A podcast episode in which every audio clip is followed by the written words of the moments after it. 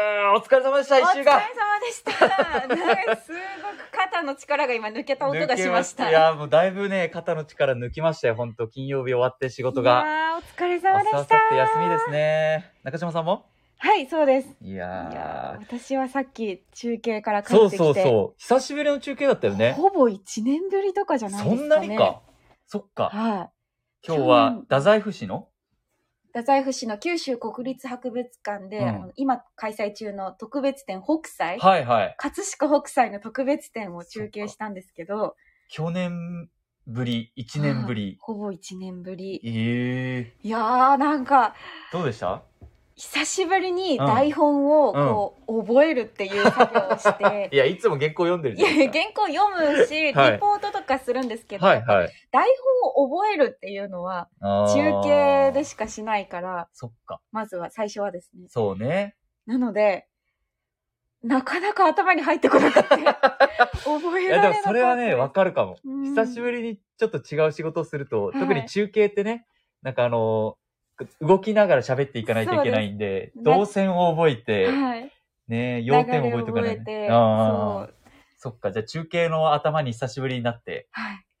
で、やっぱ大きい声を出せば元気も出て、うんうん。スイッチも入るかと思いきや、特別展の展示会場なんで、うん。みんな誰も喋ってない静かな 空間。でも、そっかかなり人気でたくさん人がいらっしゃったんで、うん迷惑かけるわけにはいかないから、確かに。ひそひそ声で はい。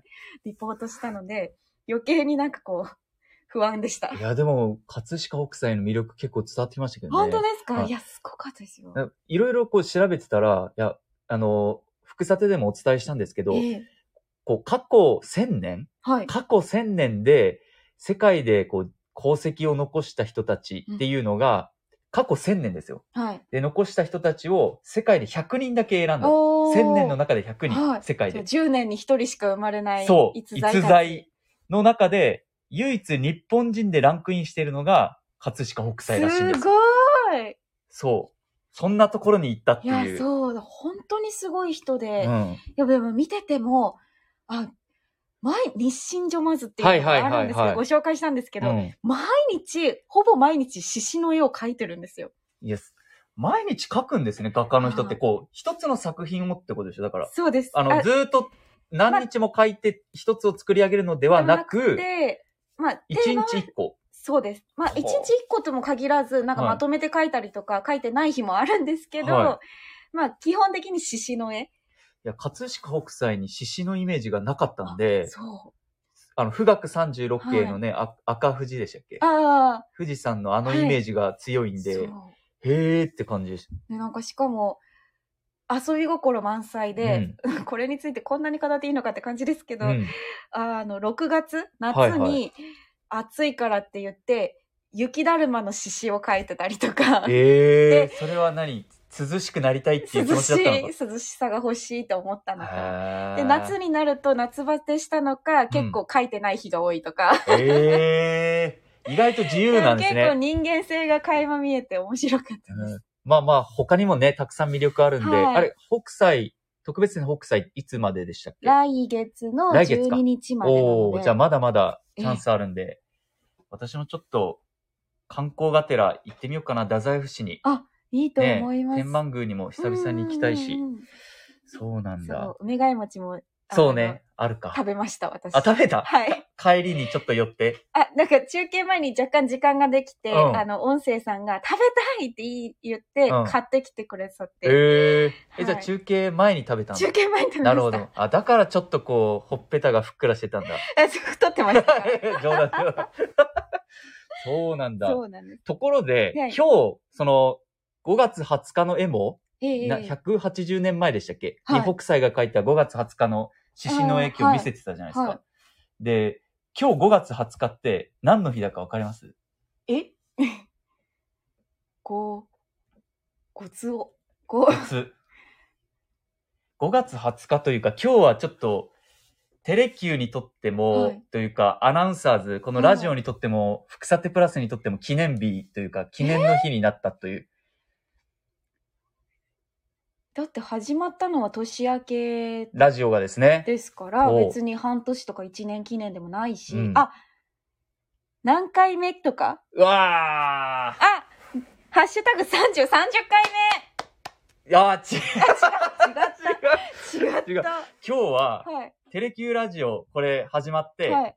100回目の放送です、これがそうさっきジョージさんに教えてもらった。すごいめちゃくちゃ記念すべきそう放記念送すじべゃないきですか100。回。今番組ね、5つあるじゃないですか。はい。まあ、ヤングターンって昨日ね、アナウンススクールの生徒たちも配信した、これ合わせるとまあ6つになるんですけど、えー他にもね、さださんの番組とさだか、だら、ね、スポーツの番組スポとーか、ツ、ね、いろいろあるんですけど、ラジスポもあるし、さだでダラダラ行かせて、真っ白トーク、で、福さてプラス、ファーストリードも含めそう、て。朗読も始まって、今日が100回目の放送すとごい。いうことなんです。それが福さてプラスで。そう。なんか縁起がいいですね。そう嬉しいですね。そんな縁起がいい日に、はい今日はちょっと、何のテーマでしたっけレイ、ライ、ライナーレインバンド。ライナーレインバンドにつライいて。ナーレインバンド。さあ、どういう意味でどうしょういう意味でしょう皆さんちょっと考えてみてください。ライナーレインバンドについて今日は福さてで深掘りしていきます。では今日の福さてプラス、スタートでーす。暑い時は「テレキューラジオ」寒い時も「テレキューラジオ」家でも外でもどこでも聞けるちょうどいいぬくもり「テレキューラジオ」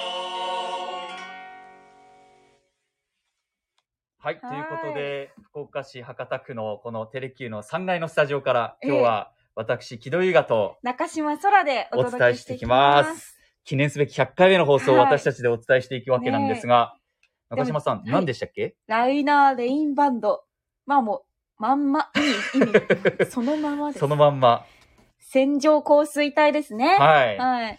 線状降水帯、まあなんか100回目の放送にこのテーマでよかったのかっていうのもあるんです いけや、ど確、かに。ただどうしてもね、やっぱりこの線状降水帯の話はお伝えしておきたいと。そうですね。だけどもうどんどんその線状降水帯って本当に人の命に関わるものだうん。かうんら、。気象庁がもう総力を挙げて研究しているんです。うんうん。だうからんその未来をちょっと私は今日お伝えしたいなと思ってるんですけど。あのー今週、福さてでも、ええあの、防災ウィークということで、えー福岡5局うんと、えー福岡県県議会と一緒に撮った防災共同キャンペーンの動画、CM でも流してるんですけど、ということで、それに合わせて中島さんが知る防災はいシリーズずっとお伝えしてきましたけど、え今日、線状降水帯、あ、そうですね福。さてでも伝えましたね。はい。線状降水帯が去年から、うんまあ、出現した時にうん気象庁が発表してたんですけど、はい。それが今年からさらに進化して予測を発表してくれるようになったんです。予測ってでも、線状降水帯はかなり難しいって話でしたよね。そうなんですよ。まあ、そもそも積乱雲の予測っていうのが、うんもう本当に小さい小さい範囲で積乱雲ってできるので、はい。日本からしたらですね。はい、はい。なので、本当にそもそも積乱雲の予測が難しいんですよ。ああ、その大雨を降らせる積乱雲自体がそもそももう予測できない。なかなか難しいんですけど、なるほど。さらにその、でも積乱雲がまあは発生してるなっていうのは分かっても、うん。どこにそれが線状化するか、線状降ああ、水そっ帯になか。るだのか、から積乱雲が連なったら線状降水帯になるんでってことかな。ていくんでああ、そういうことそうか。なんです。その線状降水帯がだからどこに出てくるのか、いつ出てくるのかっていうのは、んうんうん本当に難しいんです。なるほど。範囲の話もそうだし、条件の面でもそうで。はい。いや、今日その、だから、線状降水帯が予測できるって聞いて、えーで本当にできるのかなって思ったんですけど、まあ、できるのはできるんですね。できる。ただまあ、精度としてはうんまだまだ低くって、はい。あの、範囲も九州北部とか、九州南部とか。九州北部に線状降水帯ができますって言われた時に、じゃあ、北部の人たちはみんな、そうなんです。自分長の地域でき崎、るかもって佐いう賀、福岡、大分。はい。その人たちは全員、えってなるわけですあ。ーだけどできるとしたら、すごく多分限られた範囲なので、なるほど。まあちょっと広いっちゃ広いですよね。うんうんうんいつそれは予測は出るんですか発今生すのとるっこていう。ろ、はい、あ半日前からはい6時間前に、あ。でも半日前、6時間前だと対策取れますよね。そうなんです。なあ、でも、そっか、でも範囲が広すぎて、そう。だけどまあ、危機感を持つことにはつながると思うんで、うんうんうんうんなるほど。そうなんです。で、予測精度も、まあ、うんその九州北部でできるかっていうのを、うん。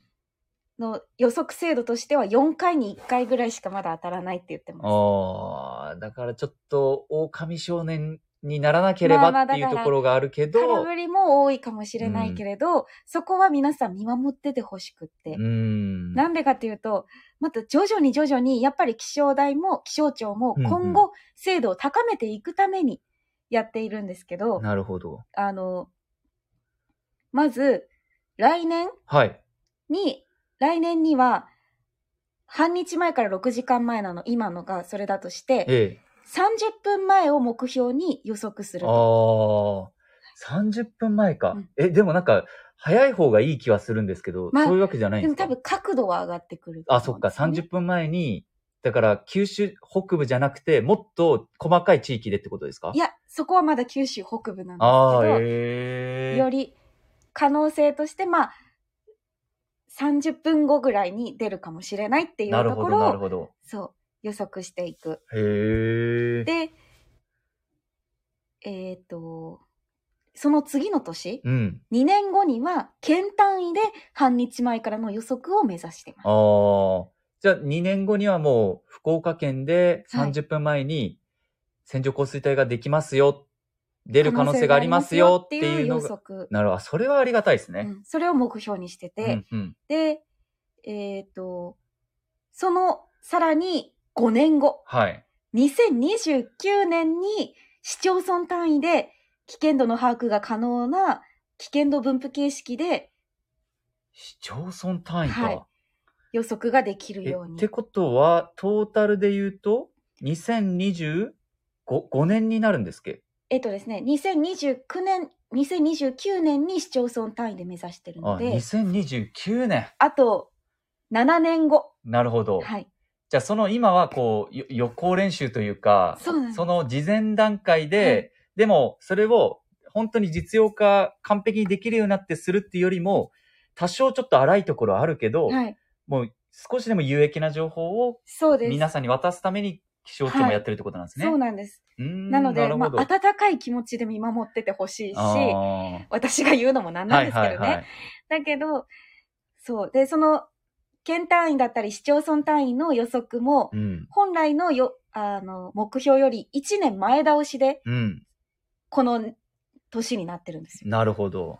そうなんですね。はいい、や、なんか今日調べてたんですよ。ええその、え、ライナー、レイニーブルーでしたっけライライナナー、ーレインボード、レインボードですね。レインボード。ブルー。レイニーブルーは違うか。 あの、線状降水帯で、はいその、日本気象学会が、うん。あの、調べたところ、1995年から2009年の4月から11月にかけて、はい。集中豪雨が全国で261件、はい。集中豪雨があった中のうち、168件が線状降水帯だったと。おまあ、つまり3分の2が集中豪雨のうち線状降水帯だった。だからやっぱ線状降水帯ってかなりこう増えてきてるんだなって、多いいんだなっていうのが分かったのと、あと、すごく驚きだったのが、はい。一昨年の7月に豪雨があったじゃないですか。令和2年7月豪雨って命名されてますけど、あれがその7月3日から11日の間で、はい。その特定の条件を満たす線状降水帯が、九州地方で13例、おー13例確認されたって、あの、3日から11日の間でうん13例ってめちゃくちゃ多いですよね。本当に多いと思いますで、。あの時、あのほん熊本県の球磨川で大規模な洪水氾濫が起きて、で、その日本気象学会に書いてあったのは、11時間半、うん、はい。線状降水帯が停滞してたと。ええそんなことあるんだと思って。だから、恐ろしいですよね。ですよね。それだけ降り続いてたってことですそねうそうそう。なんか積乱雲は、そもそも1時間ぐらいで衰退すはいるって言われてるけど、だから11時間半って、はい、どんなこう、気象条件が重なるんだろうって、すごいくやーま思あ、ったんですよ。そもそも九州は月曜日にお伝えしましたけど、うんまあ、東シナ海に面してる分、はい。あの風の入り込み方とうんうん。か、まあ、南西からはいはい風が吹くと、やっぱ暖り、かく湿った空気が。はい、入り込みやすいっていう条件的にはまあねうん。その降りやすい場所ではあるんですけど、はい。いや、にしてもちょっと最近多いじゃないですか。だからまあ予測してくれるっていうのはすごくありがたいなと思う反面、じゃあ予測してでも、まあ例えば避難とかはできても、防げないハハード面というか、はい。防げないものもあるあるじゃないですか。うんそその辺をこう、どうしていくべきなのかなっていうのも、ちょっと悩みますね。だからハザードマップとか見て、はい例えばハザードマップ見て自分とか安心だよって思っていても、はい実際はそれを上回るような雨が降ったりする可能性あるわけじゃないですか。はいここ最近の雨の量を見てると。だからハザードマップだけ信用するのも違うのかなって思だと思いますね。ですねまあだからもう、ハザードマップで、まあある程度知っとくのも大事ですけど、うんやっぱりあもうあとは自治体の情報だったり、うんうんまあ、自分たちから、自分たちでも手に入れる情報の手段っていうのはいろいろあるんで、うんもう自分たちから情報を仕入れに行くっていうことが大事かな。そうね。なんか結局、周り、正直もう周りの人、はいやっぱり話聞くと友達に、はい。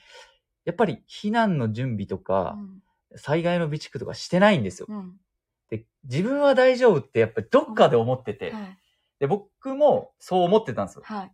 で、やっぱりこの仕事ついて、自分でお伝えする中で、あ、やっぱりこれじゃダメだなと思って、被災現場とかにも行くようになって、はい自分でね、備蓄とかするようになったんですけど、なかなかね、その自分のこととして、災害っいや、難てしいですよ。難しいですよね。こううん伝えてても、本当にこう、伝わってるのかどうか、なかなか行動に移す、頭で分かってても行動に移せないっていうはい。その辺がねうん、本当課題だなって思うんですよね。悩みませんなんか伝えてて。悩みます。まあ私自身も数年前まではだって備蓄なんて一切してなくて、うん。というかまあテレビ局に勤めてたら、テレビ局に行かなきゃいけないからうん家にはいないだろうしと思っうてんしてなかったんですけど、はいはい。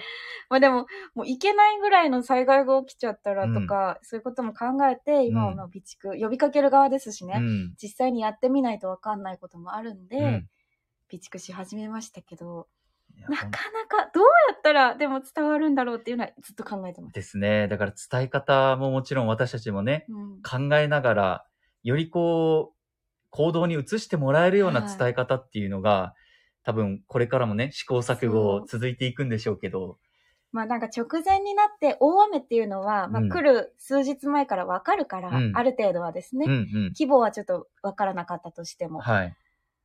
地震とは違ってある程度予測できるから、まあ分かってから揃えればいいやっていう気持ちもわかうりんうんます。うん。確賞か味に。期限とか気にしなくていいし。うん。水とかもその時買えばいいしと。そうなんです。ただもうその時にうん億劫な思いをするぐらいだったら、うん顔揃えなきゃって億劫な思いするぐらいだったら、もう一回揃えとけば、うんその時慌てなくて済むよっていうのは思ったりしまああ、確かに確かに確かに。はそれはあるすね。ねう。んやっぱ3日後に大雨が来るから、ちょっと仕事で今疲れてるけど、うん帰りに備蓄系ちょっと買っとかなき買ゃっとこうかないけないかって頭にあるのは、うんちょっとしんどいと思うんですよね。うんうんうんでも確かにそういうのがあると、例えば防災グッズとか備蓄品が一気にこう、スーパーとかかあらそうですなくなるとかもなそうでいすそうですないからですね。はい。自取分り合いのみたいなね。自分の好きな味を今だったら選べるか ら。そう、確かに。あ、なんか前言ってましたよね、それ、そう備蓄の。はい。やっぱカレー、レトルトカレーにしろ、うん。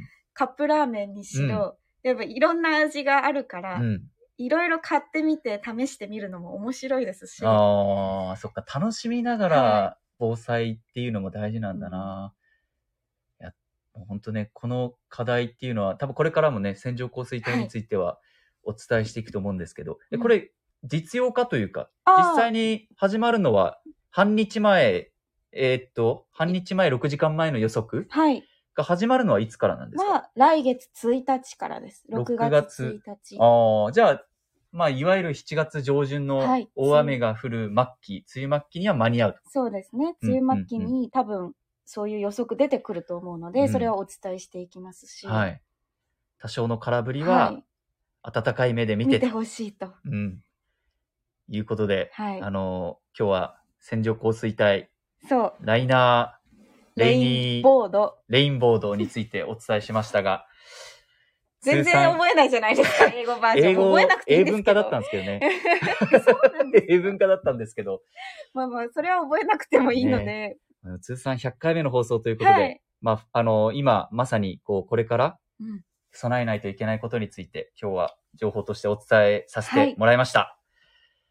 ということで、今日は、ここで、終わりますかそうですね、そろそろ。今日は皆さん聞いていただいて、あありがとうございました。りがとうございました来週の福さてもいろんな情報をお伝えしていきますんで、ぜひご覧ください。そして101回目からの福さてプラス並びにえテレキューラジオの放送はいも皆さん聞いてもらえればと思います。ということで、今週もお疲れ様でした。来週もありがとうございましたありがとうございました。よろしくお願いします。 「